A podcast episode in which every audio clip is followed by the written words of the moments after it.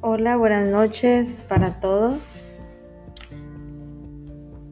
Hoy traíamos una, una reflexión para tu vida.